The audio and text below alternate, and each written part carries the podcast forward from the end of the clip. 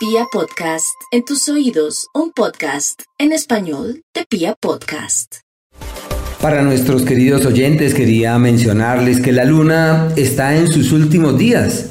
Está declinando y está perdiendo vigor, está perdiendo brillo, queriendo decir que este próximo jueves nuevamente comulga con el sol y esa comunión sella dos tipos de acuerdos. Uno, el que nos habla de un cese de un proceso y el otro de la apertura de un nuevo ciclo. Todo aquello que ha tomado vida en estos eh, días precedentes simplemente va perdiendo fuerza, va perdiendo vigor, va perdiendo energía. Los conflictos, las dificultades, los dolores, las intranquilidades, las angustias, todo eso desaparece con la luna nueva. No olvidemos que cuando la luna y el sol comulgan, a eso se le llama novilunio o luna nueva que se produce este próximo jueves, a partir de allí es como si empezara un nuevo año, como si tuviéramos la oportunidad de respirar un nuevo aire y de caminar con vigor hacia un nuevo destino.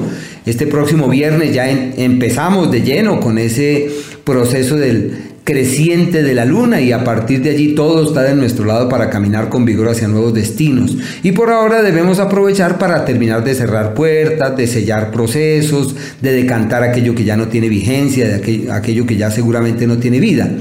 Y hacer todo lo posible para reiterar lo que son nuestros verdaderos propósitos, lo que en realidad sí queremos con el fin de que a la luz de esa luna nueva podamos retomar el aliento y caminar con fuerza hacia un nuevo destino.